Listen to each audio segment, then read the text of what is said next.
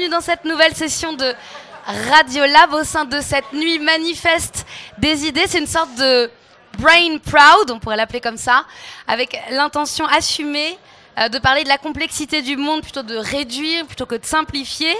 Y compris que ce débat qui a une appellation un peu jargonneuse, identité multiple et réouverture des possibles, c'est-à-dire on va prendre dans la boîte à outils du 21e siècle des pensées qui commencent à être assez opérantes. Alors l'idée de classer et donc de dominer par le classement, c'est une sociologue et philosophe qui l'a développée, elle s'appelle Christine Delphi, elle l'a montré dans un ouvrage en 2008. Euh, c'est que en gros, euh, celui qui n'est pas autre, c'est l'homme blanc hétérosexuel. Ça, on savait. Du coup, l'autre, c'est la femme, le PD, l'arabe, le noir, l'indigène, la caïra, le pauvre et j'en passe. Dès lors qu'on arrive à classer, ça reste simple de dominer. Mais quand on commence à hybrider, quand ça se mélange, quand ça se dérobe, là, ça devient un petit peu plus compliqué. D'où l'envie de résister par des identités multiples. Quant à l'autre terme, la réouverture des possibles, ça, ça fait écho non seulement à l'écrivain Alain Damasio que vous avez entendu tout à l'heure avec sa bande SF euh, Zanzibar, qui veut désincarcérer le futur, mais aussi avec un essai qui a été publié cette année par euh, Camille de Toledo, Kanto Takiros et Alyosha Imov, qui s'appelle Le temps des possibles, et qui nous invite à fabriquer des contre-fictions aux fictions dominantes. Voilà. Donc là, j'ai jeté les bases en l'air. On va s'en emparer ce soir autour de la table avec Alice Pfeiffer, qui est là. Bonsoir. Est-ce que ça marche? Comment? Non, j'ai pas trop là. Non. Ah ah. Ouais. Ah, ah. Voilà. Donc Alice Pfeiffer, rédactrice en chef de la revue Antidote, qui aura carte blanche aussi euh, ce soir. Vous avez masterisé en Gender Studies à la London School of Economics. Vous observez la mode et les corps comme l'articulation d'une pensée et vous maîtrisez le concept de Kaira Queer. Ah oui, c'est une grande question. On en parlera plus tard d'ailleurs. La Sandra, vous êtes une figure incontournable. Bonsoir. Bonsoir. De la scène voguing en France. On le rappelle brièvement, c'est une danse qui est venue des clubs euh, trans, gays, noirs, latino à New York dans les années 80, qui se revitalise complètement en France depuis quelques années. Pour ceux qui ont vu par exemple le documentaire Paris is Voguing de Gabriel Culan, vous affirmez d'ailleurs dedans que quand on vogue, on est libre de devenir qui on veut. C'est bien ça. Kid Smile qui est avec nous. Bonsoir. Alors vous êtes DJ, producteur, danseur, sound designer pour Balmain entre autres, donc déjà dans l'identité multiple professionnelle. Slash. Membre, son surnom c'est Slash, vous appelle Slash ce soir. Membre de la scène voguing parisienne également. Et vous avez sorti un clip qui brouille complètement tous les stéréotypes, ça s'appelle Let a Beach Know. On aura peut-être le temps de le voir. Enfin, Abdelataya, vous êtes écrivain, bonsoir. Bonsoir. Écrivain de langue française, vous pensez en marocain, vous réfléchissez en cinéaste, et vous venez de publier Celui qui est digne d'être aimé, qui est un des plus beaux romans de la rentrée au seuil. Vous cherchez à décoloniser l'intime, et on vous retrouve aussi sur l'intersectionnalité et la multiplicité des coming out. Oui. Ça jargonne à nouveau. Dans le prochain numéro d'Antidote. Alors, le premier sujet qu'on peut peut-être aborder, surtout parce qu'on a les représentants de cette scène du voguing, c'est l'idée du ballroom comme un espace où on affirme justement une identité multiple, en tout cas une identité au départ rêvée, puis qui peut enfin s'externaliser là-bas. Peut-être on peut commencer avec vous, la Sandra. Vous répéter la question, s'il vous La plaît question c'est en quoi dans l'espace des ballrooms, donc c'est là où on va se retrouver euh, pour pratiquer euh, le voguing, on affirme une identité finalement qui est assez insaisissable dans la rue pour les gens qu'on croise, euh, et qui en fait est une identité assez rêvée, assez outrancière, qu'on peut enfin vivre. Alors, dans la communauté ba- ballroom, ballroom déjà, on dit ballroom. Ballroom, ballroom. Ballroom.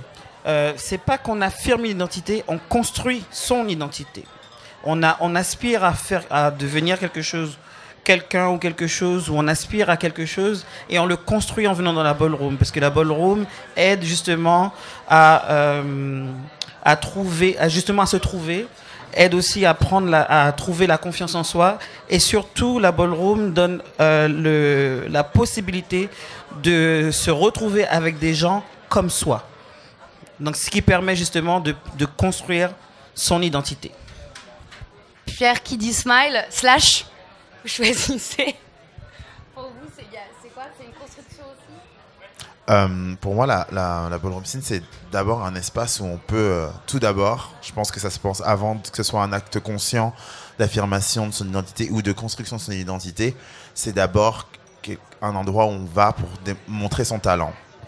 C'est je pense que c'est la première chose qui fait qu'on arrive là-bas parce que dans, la, dans, les, euh, dans les balls, euh, ce sont des concours avec des euh, catégories et euh, il y a des concours de beauté, il y a des concours de danse, il y a des concours qui sont plus axés sur l'aspect de la mode.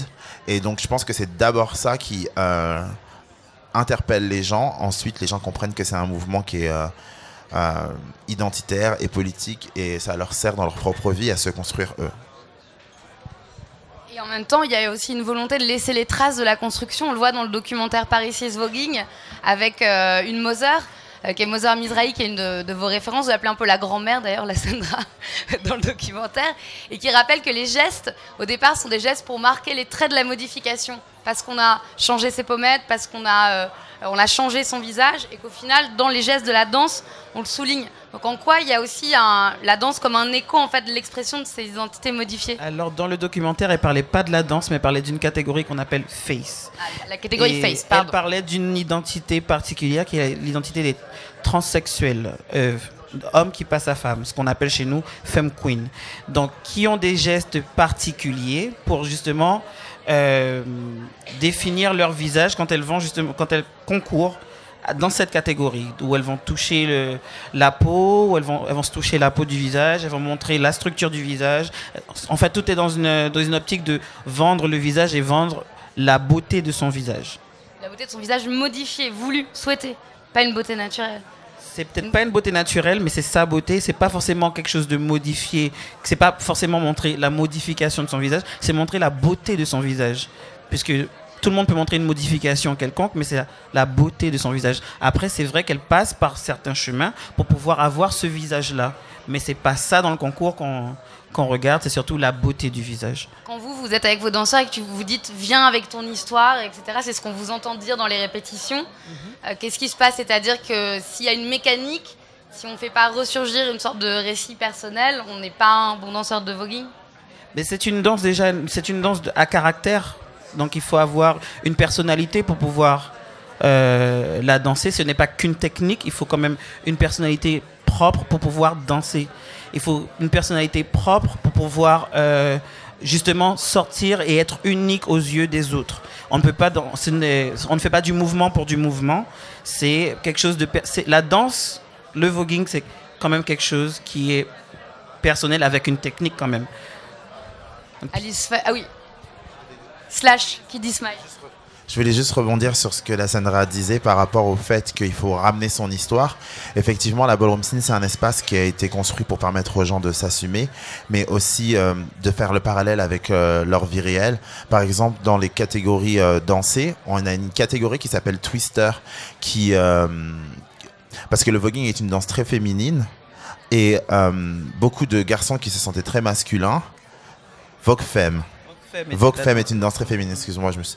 Vogue Femme est une danse très féminine et euh, il y a des garçons qui sont très masculins, qui avaient l'habitude de faire une catégorie qui s'appelle realness, c'est-à-dire qu'il faut aller paraître le plus hétérosexuel possible.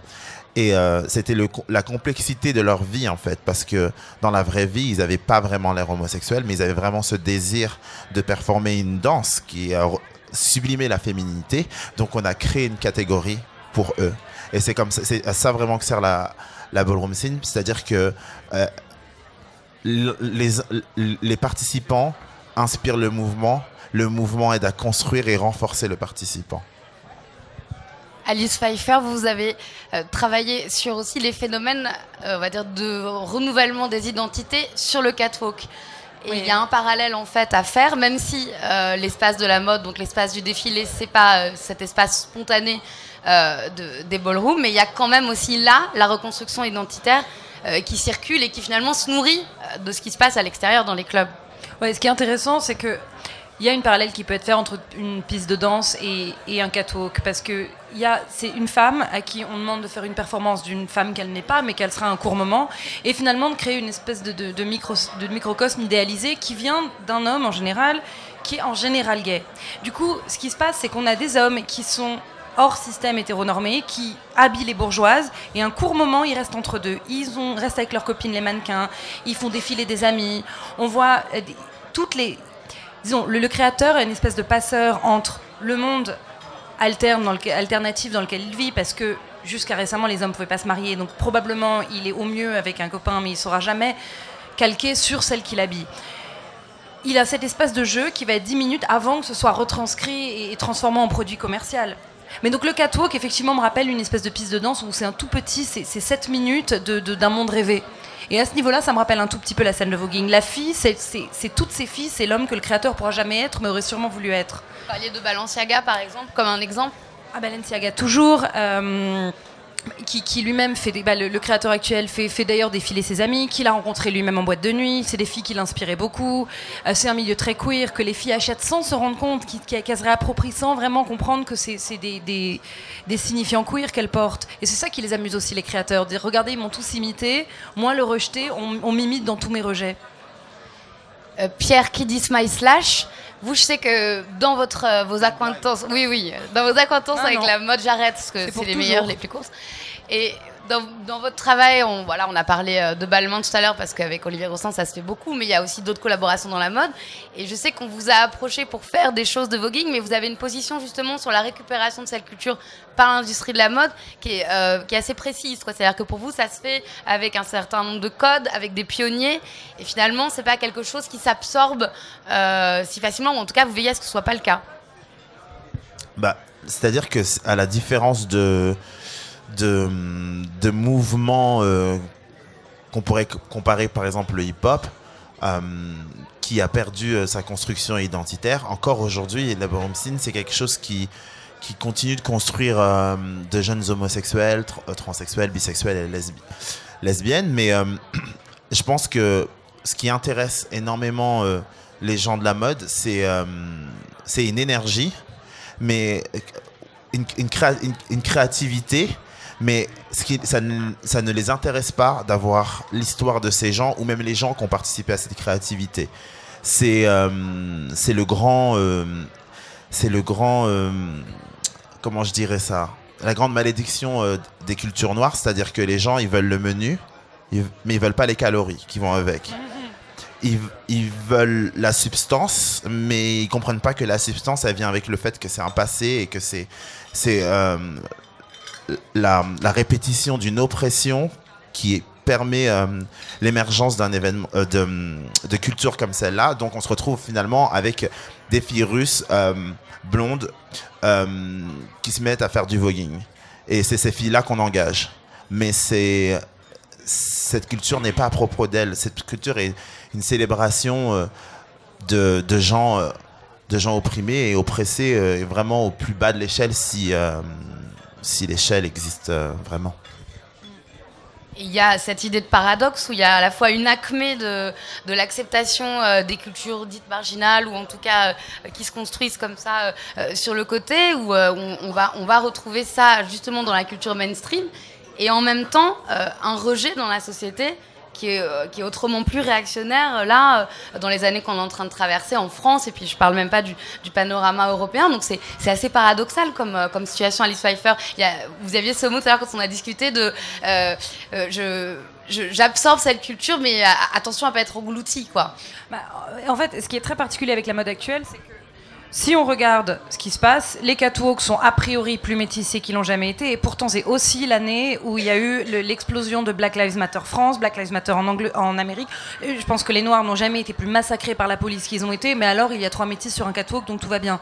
Et c'est- un peu partout comme ça, c'est-à-dire que oui, il y a, alors il y a effectivement euh, qui est une, une jeune femme trans, qui est euh, à l'affiche de Gucci. Euh, Il y a une toute petite visibilité trans pour une toute petite minorité. Avec voilà. l'héroïne de Orange the New Mais on- en fait, les, les droits trans sont pires qu'ils n'ont jamais été et les, et les Nations Unies ont même appelé la France à faire des progrès, sinon ils allaient être publiquement punis parce que c'était les, les pires en fait qui, qui ils tapaient sur tous les droits humains. Donc alors oui, c'est la, la mode, c'est approprier quelque chose et finalement on fait le contraire. Donc c'est pas parce que on le voit qu'il y a légalement des progrès. Et Abdelataya justement dans celui qui est digne d'être aimé. Euh, Rebonsoir, donc c'est un, roman épistolaire. Il y a une série, il y a une lettre à la mer. Il y a aussi une lettre à un ancien chéri qui s'appelle Emmanuel, qui est dans les milieux universitaires, qui rencontre euh, votre narrateur, euh, qui, écrit au jeu. Euh, qui va le former, qui va l'emmener à Paris, qui va lui payer ses études. Et puis euh, cette lettre, c'est une lettre de rupture, euh, de rupture contre cette espèce de modèle que cet Emmanuel a voulu fabriquer. Et, et, en quoi justement, au-delà de, des situations, on a dit de la MOP, hein, qui est un cas voilà, d'absorption, en, en, quoi il y a une, aussi dans l'intime, dans les rapports intimes, une continuité comme ça, de vouloir le menu sans les calories? Ouais. Euh, en tout cas, dans, dans le cas de, de, du héros de ce roman, euh, qui s'appelle Ahmed et qui est marocain, euh, bah, il vient d'un pays anciennement colonisé par la France. Et ce n'est pas parce que la France a quitté le Maroc en 1956 qu'il n'y a pas encore des traces de cette colonisation. Et ce n'est pas encore parce que. Et, le regard que portent les Français vers les Marocains et les émigrés français ici d'origine marocaine ils sont toujours regardés de cette manière-là à partir d'images, de clichés et donc de stéréotypes euh, sexuels construits euh, pendant la colonisation française de 1912 à 1956, si ce n'est peut-être au 19e siècle et au 18e siècle avec euh, l'orientalisme. Et en tout cas, dans ce livre-là, Ahmad est mon... Il est marocain, il a 40 ans, je m'appelle Abdellah et j'ai 43 ans, donc c'est totalement mon double. Et le rapport qu'il a en tant qu'homosexuel, mais aussi en tant qu'ancien colonisé qui continue, qui continue d'être colonisé même aujourd'hui en France. C'est-à-dire, comme vous disiez tout à l'heure, on veut bien manger tagine et couscous, mais on veut pas, on veut pas aller plus loin. On veut peut-être peut-être boire euh, du thé à la menthe, mais euh, le Maroc, l'islam, euh, les musulmans, c'est une sensibilité, c'est une histoire, c'est une civilisation, ils ne peuvent pas être cantonnés à tel ou tel petit cliché. Et même quand on est gay, quand on est pédé, arabe, musulman et pédé, euh, cela ne veut absolument pas dire qu'on est totalement euh, dans... Certes, il faut une, révolution, une, un rejet de certaines choses qui vous oppriment dans votre pays d'origine, mais cela ne veut pas dire qu'on rejette les gens. Euh, avec lesquels on est né, avec lesquels on a appris le monde, avec lesquels on a appris le mal et le bien quand, un PD rejette les siens, c'est parce que les siens utilisent le, système politique pour le rejeter lui. les siens reprennent les, mots que le pouvoir leur dit de dire à ce PD ou bien à ce, à ce, à ce trans ou bien à cette lesbienne, et ils, leur, ils, le rejettent au nom de, de, de, de, ce pouvoir. Et quand on se retrouve, comme c'est mon cas à moi, hein, donc... Euh, PD arabe, musulman, euh, marocain, venant d'une famille très pauvre, j'ai beau me libérer grâce, j'allais dire grâce à Paris, j'ai beau me libérer dans cet espace qui s'appelle Paris, mais cette liberté à laquelle j'accède, euh, j'ai trop souvent l'impression qu'elle est d'abord et avant tout définie par la France, par les intellectuels français. Il me faut citer euh, tout le temps Michel Foucault et Roland Barthes pour être admis dans certains cercles. Or, l'identité, euh, y compris gay, l'identité gay ne peut pas être réduite à une construction uniquement occidentale. Certes, c'est né ici, ça a été d'abord développé ici, mais on ne peut pas demander à un petit PD ou à une petite lesbienne au fin fond du Maroc de devenir lesbienne seulement selon le code de la lesbienne parisienne. Je me demande toujours pourquoi la lesbienne parisienne ne se pose pas la question comment je vais aider moi cette petite lesbienne au fin fond du Maroc à être elle-même? Parce que cette lesbienne n'a pas forcément envie de venir ni à Paris, ni à Londres, ni à New York. Elle s'en fout totalement de, je sais pas moi, de Balenciaga et de Balmain. Elle n'en a aucune idée de, cette, de ce monde-là. Je n'ai rien contre Balenciaga et Balmain, mais, euh, mais c'est juste l'idée qu'il faille nécessairement être gay selon ce qui a été décidé en Occident.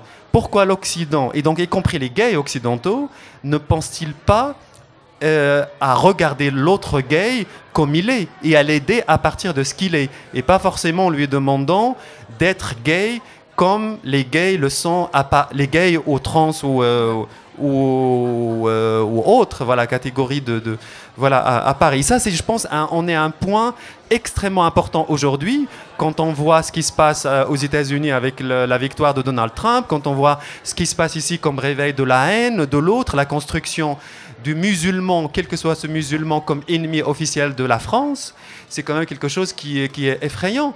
Et ce n'est pas parce que je suis PD que je ne me sens pas tout aussi euh, musulman que les autres hein, qu'on rejette. C'est très très important ça. faut rappeler qu'Emmanuel, donc euh, le petit ami de Ahmed, votre héros, il préfère l'appeler Midou, comme Milou, plutôt que Ahmed, son petit ami. Allez-y, Alice Pfeiffer. Euh. Non, vous aviez envie de réagir Oui, tout oui, non, non, Anne, en fait, non, moi, la question du coming out que j'ai pour la, d'ailleurs pour ici, si vous avez des idées, à quel point le coming out c'est une conception occidentale laïque, parce qu'en fait, dans les environnements religieux, on ne le dit pas parce qu'on ne sexualise pas la personne non mariée. Donc, ça ne servirait à rien de dire à quelqu'un j'ai une petite copine, parce qu'en fait, on ne dit pas ce qu'on fait. Il y a une enceinte sacite qu'on sait, mais on ne le nommera pas et les parents ne voient pas et on ne le dit pas. Et il y a une espèce de jeu de courtoisie qu'on a chez les musulmans, chez les juifs, dans les, dans les environnements africains aussi, il me semble, que c'est ça, on le fait pas parce que tout est dit mais rien n'est dit. Vous voyez Donc je sais pas à quel moment le coming out a été placé comme le, moment à- à- clé, le moment charnière le climax de, de- c'est un- une forme d'empowerment. Mais est-ce que c'est toujours nécessaire? Ça paraît très réac comme ça, mais je sais que c'est toujours choquant parce qu'on amène forcément les parents à penser à notre sexualité. Est-ce que, je sais pas ce que vous en pensez d'ailleurs. L'idée du coming out, que forcément l'autre doit absolument dire la- sa vérité à un monde qui est déjà trop cruel, Ouais. on ne peut pas demander ça à tout le monde. Tout le monde n'a pas la force de faire face au monde et, et de faire face aux, crachats, aux insultes, à, à ce monde dur. Donc euh, je pense qu'il faudra plutôt penser comment aider l'autre qui n'habite pas à Paris, l'autre, voilà, quel que soit cet autre qui n'habite pas à Paris, l'aider alors qu'il est là-bas, sans forcément le réduire à quelque chose d'inférieur, parce que lui, il n'a pas fait son coming out, donc il n'est pas libre. Mais moi, la question, elle est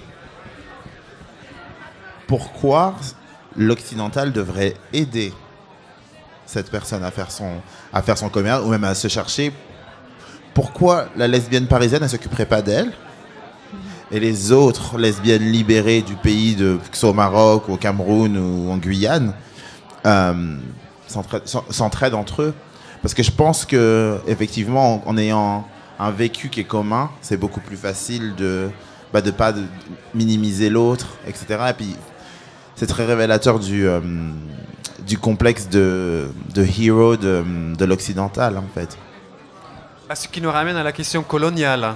Et donc, qu'on le veuille ou pas, même dans un pays comme le Maroc ou même en Arabie Saoudite, ce qui s'invente, en- ce qui est inventé en Occident a une répercussion à un moment ou à un autre là-bas. Et en même temps, les gens, ils sont donc tiraillés entre ce désir qu'ils voient dans un clip de, je sais pas, de Rihanna ou de Beyoncé, et ce qu'ils vivent sur, sur le terrain. Donc, euh, ils veulent être comme Rihanna, mais la réalité euh, traditionnelle, la réalité, euh, la réalité telle qu'ils la vivent eux, n'est pas la même. La Sandra? En fait, moi, c'est plus sur la colonisation. En fait, euh, même au niveau de l'homosexualité, il y a colonisation de l'esprit. C'est-à-dire que, les, euh, par exemple, si on prend l'Afrique, l'Afrique qui est un continent avec plusieurs nations, dans ch- chaque, euh, on va dire, certaines tribus voyaient l'homosexualité d'une certaine façon. Ce n'était pas une tare. C'est quand les Occidentaux sont arrivés que c'est devenu une tare. Aujourd'hui, c'est une tare, même dans plusieurs. Donc, pourquoi ne pas, peut-être, au lieu de penser à aider, pourquoi ne pas penser à aider à décoloniser dans leur tête la, question de l'homosexualité chez eux? Sans, pour, autant essayer de contrôler leur homosexualité, les forcer à dire quoi que ce soit, mais juste essayer de leur faire comprendre qu'il y avait quand même de chercher les choses qu'il y avait chez eux. Pas forcément de regarder ce qui se passe en Europe. Oui, mais là, vous parlez de l'arrogance de l'Occident. Donc, pour lui, l'Occident, il ne- si la liberté n'est pas définie selon les critères de l'Occident, c'est comme s'il n'y avait pas de liberté. C'est bien pour ça que Or, l'homosexualité en tant que délit, en tant que délit, en tant que crime, a été introduite en- au Maroc par la France. La constitution marocaine a été écrite par la France pendant la colonisation française. Et donc, il n'y avait pas cette idée de, de, de catégorie sex- homosexuelle, hétérosexuelle. Et le puritanisme qui régnait ici par rapport à la question sexuelle au 19e siècle s'est retrouvé là-bas. Et donc, la France a quitté le Maroc. Et l'homophobie de l'Europe et de la France de l'époque est restée. Le problème, c'est que les dirigeants de ces pays, y compris le Maroc, continuent de venir ici en France faire leurs études et apprendre quelques idées, et rentrer là-bas continue une forme de colonialisme, y compris sexuel. Kid Ismail, vous aviez d'ailleurs souligné dans une interview que c'était plus important pour vous de, mettre en avant euh, le fait d'être noir à Paris, enfin venant de Rambouillet, mais euh, habitant aujourd'hui à Paris, euh, que votre sexualité. Euh, et puis euh, vous avez aussi fait des choses, je crois, de, manière symbolique quand vous avez fait la soirée Stranger en hommage à Grace Jones chez Maxine's. C'était aussi un clin d'œil à Miles Davis et Juliette Gréco qui peuvent pas rentrer à l'époque parce que Miles Davis est noir. Donc pourquoi vous mettez d'abord finalement ce- cette, charnière identitaire là plutôt qu'identité sexuelle? Parce que c'est là que ça se cristallise encore plus. Bah, C'est-à-dire que même si je voulais. Même si les gens peuvent plus ou moins deviner ma sexualité en me regardant, Pas du je tout. peux toujours la nier. Mais je peux pas nier ma couleur. Et ça, les gens, ils... la société peut toujours me discriminer en fonction de ça. Et j'ai aucun contrôle sur ça. Et c'est pour ça que je choisis de mettre en avant et de célébrer euh, euh, mes origines et ma, cou- et, euh, et ma couleur. Parce que c'est ce qui est pour moi le plus compliqué. La deuxième chose la plus compliquée euh, dans ma personne. La première chose, c'est c'est euh, être gros. C'est encore autre chose, mais c'est euh, quelque chose qui, euh, qui est horrible euh, dans le monde en général, dans la société. Surtout dans le sud, euh, dans, dans l'homosexualité, être gros, Oh, partout, c'est- surtout mal vu, très mal vu. partout. Mais bon, on est là pour parler. euh, c'est un autre, c'est un- c'est une autre discussion. Mais euh, fait rencontrer Besdito quand même, oui, exactement. On était les deux seuls gros à un défilé et je pense qu'ils nous ont mis l'un à côté de l'autre pour qu'on ait des choses à se dire. Vous avez fini. Mais dans, le, dans ce qu'on essayait de dire au début euh, du débat sur euh, l'idée d'être dans des, identités multiples pour ne pour pas être classé, euh, moi j'ai l'impression que dans votre travail, en tout cas, vous apportez des réponses. Euh, si on réfléchit aussi euh, à, la scène du voguing et à ses codes, on va réinventer complètement une famille, on va avoir une Mother, on va recréer totalement une cellule familiale. Et, finalement, du coup, avec une hiérarchie, avec des codes, c'est-à-dire que c'est pas du tout une idée hippie d'explosion d'identité. Il y a quelque chose finalement qui s'organise en parallèle. Oui, pa- parce qu'il y a une histoire derrière ça. Parce que à l'époque, les jeunes homosexuels, jusqu'à aujourd'hui, étaient complètement rejetés du cercle familial. Quand je dis rejetés du cercle fami- familial, c'était vraiment dehors, se retrouvaient dans la rue. Donc, là, justement, dans cette culture-là, retrouver une mother, un father et toute la- l'arbre généalogique d'une vraie famille, la mother était là, justement, et toujours aujourd'hui, est là pour euh, pour aider, pour être sûr qu'il va à l'école, être sûr qu'il a quelque chose, euh, quelque chose sur la table, être sûr qu'il a, s'il doit, il doit, euh, faut faire quelque chose pour qu'il ait un toit au-dessus de sa tête, il faut le faire, Euh, puisque vous n'êtes, on ne se s'intitule pas mère de quelqu'un sans faire le travail qui va avec.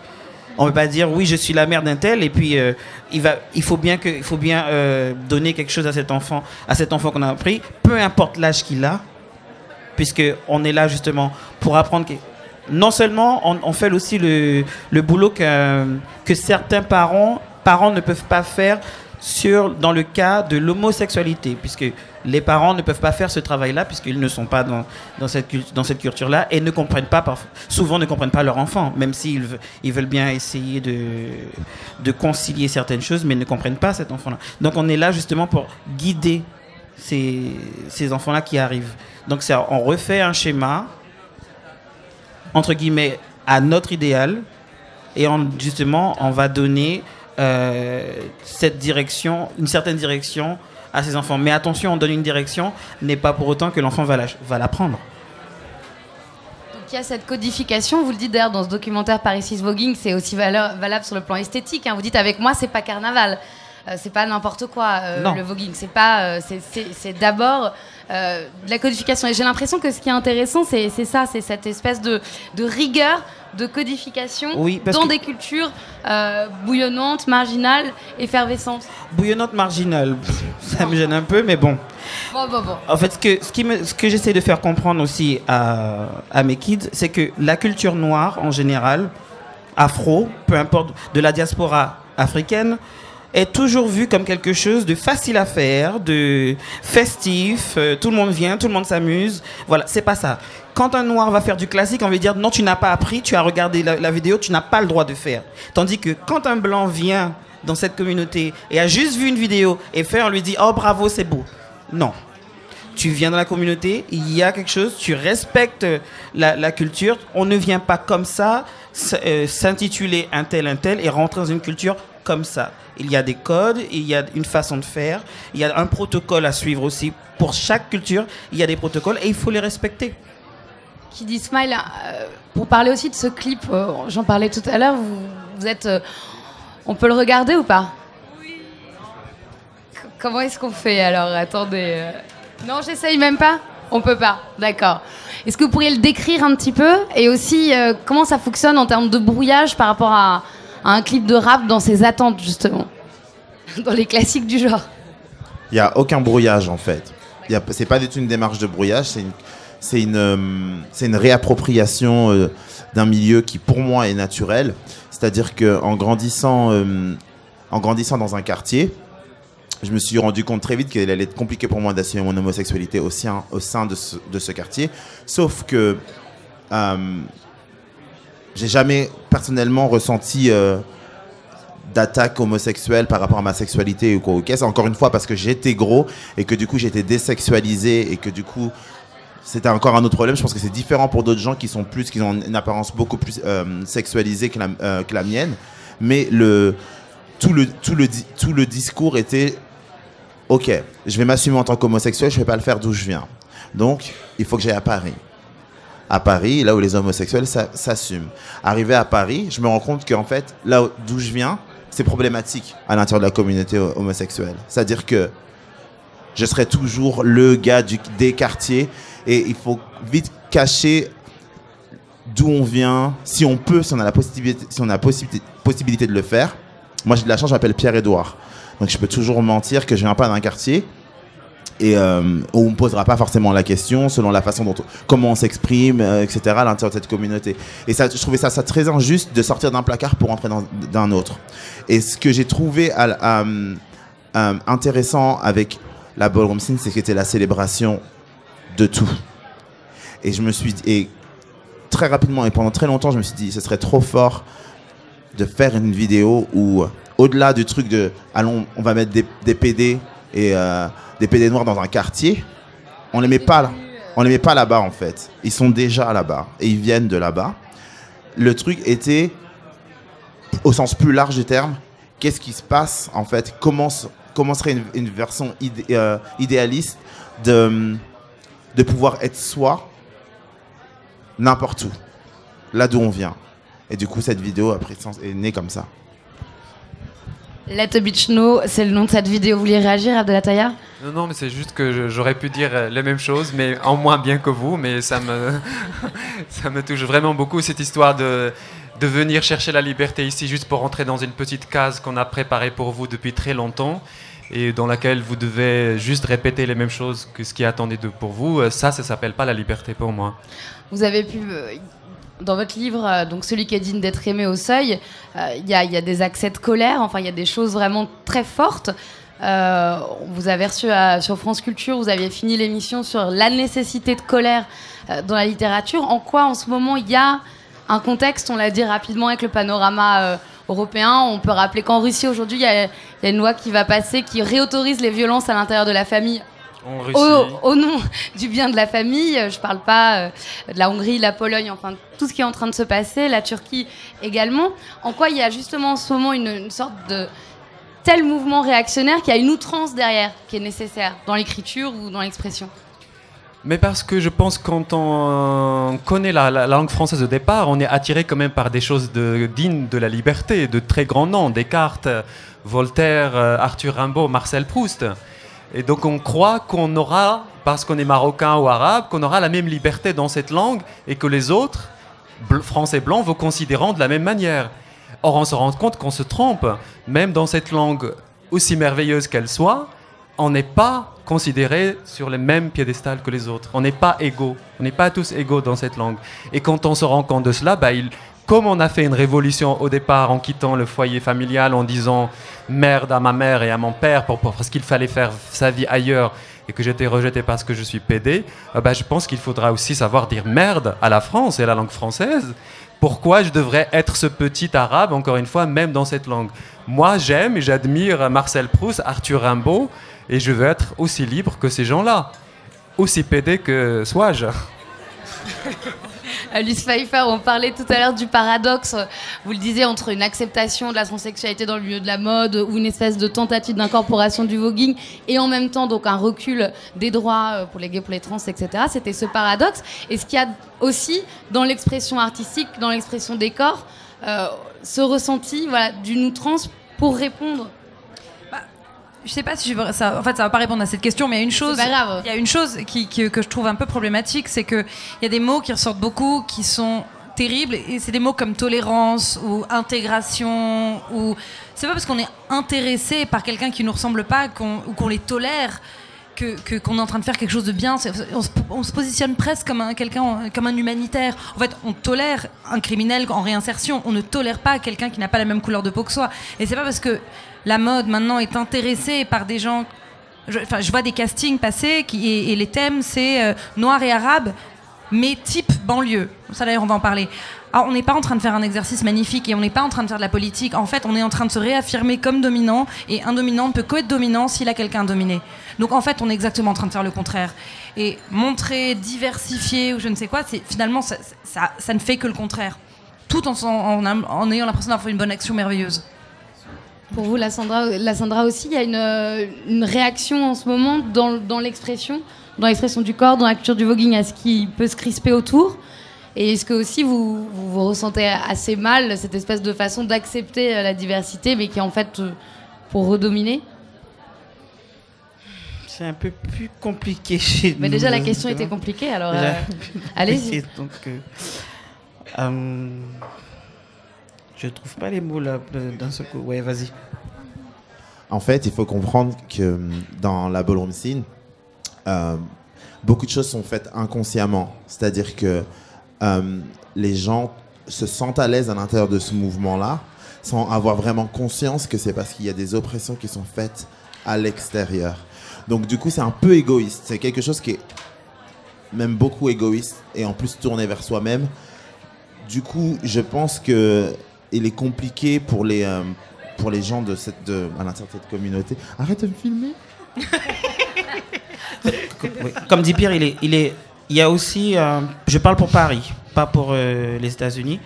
Pour Paris, il est plus difficile pour, pour eux de voir certaines choses parce qu'ils sont très jeunes. Donc, et ils vivent déjà dans cet environnement-là, donc pour eux, c'est normal. Comprenez? Pour moi, c'est pas normal parce que moi, je viens pas d'ici, donc arriver d'autre part, j'arrive, je vois ça, je, je, vois, je mets le doigt sur certaines choses. Mais pour eux, c'est norm, normal. C'est qu'après un certain, en rentrant dans la communauté, ils se rendent compte de beaucoup de choses, mais pas tout de suite. Il faut encore leur expliquer. Par exemple, ils n'ont pas conscience qu'à l'intérieur, il y a souvent, euh, c'est un la Bolombsine est un espace qui est censé euh, se débarrasser euh, des privilèges ou alors renverser les privilèges que certains ont à l'extérieur. Euh, mais des fois, le système extérieur est tellement bien fait qu'à l'intérieur, inconsciemment, ils reproduisent et redonnent les mêmes privilèges aux mêmes personnes. Donc c'est pour ça que je vous dis qu'en fait, c'est vraiment quelque chose qui est fait inconsciemment. Et s'il n'y a pas quelqu'un pour leur expliquer et, euh, et, verbaliser en fait ce qui est en train de se passer, euh, et le, je pense pas que tout le monde soit conscient. En fait, moi, moi, c'était, ça a été très, tout, ça a été conscient. La première fois que la Sandra m'a invité à voir quelque chose, j'ai compris que c'était quelque chose de, de, de, très puissant. Et euh, je me suis dit, je connais pas d'autres mouvements euh, de gens de couleur euh, LGBTQI, T, V, P. P. euh, pour Pierre. Voilà. De LGBTQIAP+. Euh... LGBTQIAP+. Euh, c'est euh, lesbienne, euh, gay, bi, trans, intersexe, asexuel, pansexuel et Q, cuir et plus pour tous les autres. Métasexuel, oui. Mm, Post-sexuel. voilà. C'est plus pour tous les autres. Vous avez fini? Qui smile. je voudrais qu'on fasse peut-être un tour de, de, table sur finalement ce serait quoi le projet? Euh, on a parlé de voilà d'une espèce de, de contre-culture avec des contre-hiérarchies. Parce que vous avez pu le dire, Kid Smile, euh, quand on arrive dans la culture voguing, vous dites attention, c'était d'abord les trans, donc les gays rejoignent, mais ils doivent euh, savoir qu'ils rejoignent. Ah non, c'est la Sandra. Euh, ouais. Et les femmes hétérosexuelles qui rejoignent, ça doivent aussi être un peu low Bah, chacun, en fait, Enfin, vous le- tenez ouais. quand même à, à ce que ça se restructure, quoi. Ben, la, la ballroom scene, elle a quand même, elle a quand même une structure. Ça commence quand même par les transsexuels qui inspirent et qui invitent les euh, les gays euh, hommes, on va dire euh, mâles. Et ensuite les lesbiennes arrivent et ensuite voilà. Mais chacun est quand même est à, à, entre guillemets à une case. Ne veut pas dire qu'on peut pas changer de case demain. Mais on a quand même, il y a quand même un, un schéma à suivre au départ. Comme j'ai dit, il y a un protocole. Donc on suit le protocole. Et ensuite, une fois qu'on a compris le rouage, à ce moment-là, on pourra peut-être dévier sur certaines choses.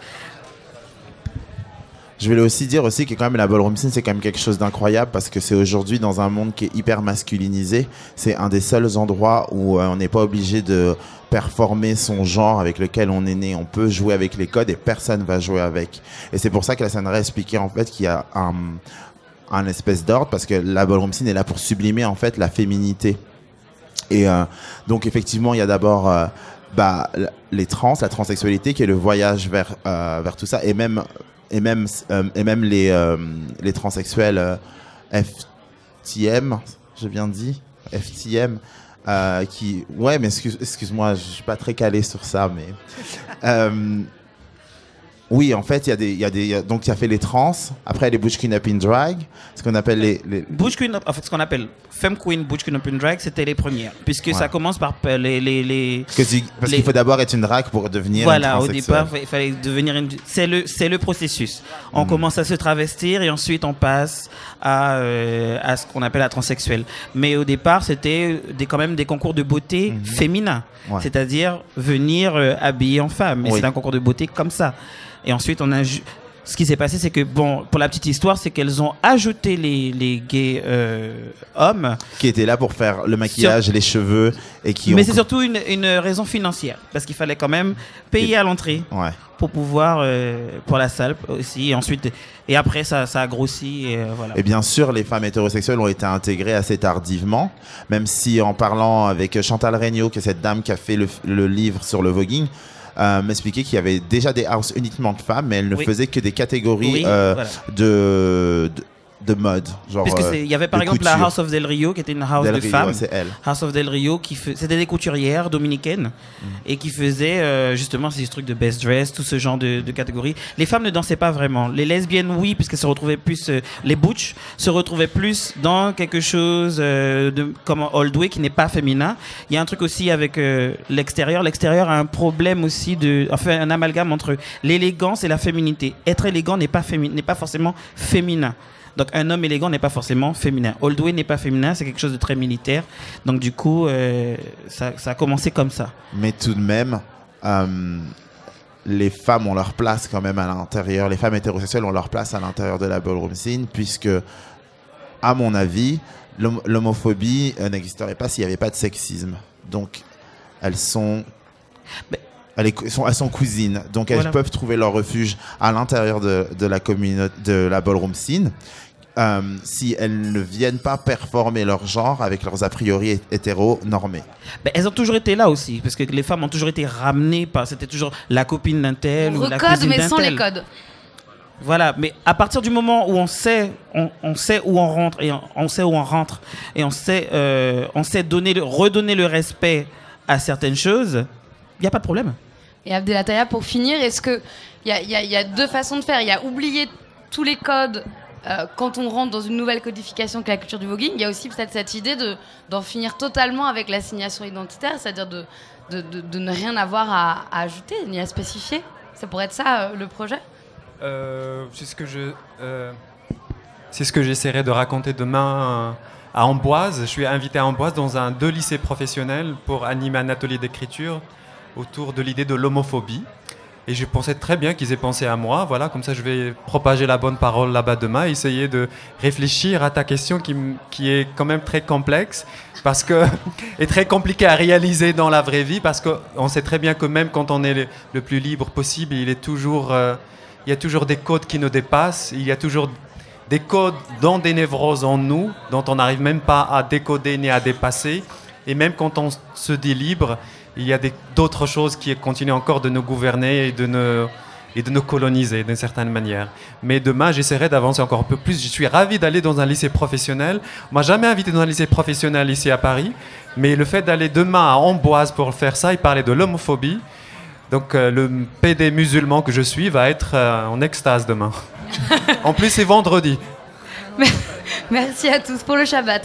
Et eh bien bravo, bravo à tous. Et puis on va, on va regarder justement Let a Beach Know, l'écouter plutôt, de Kid Smile. On peut pas le voir Oh là là Merci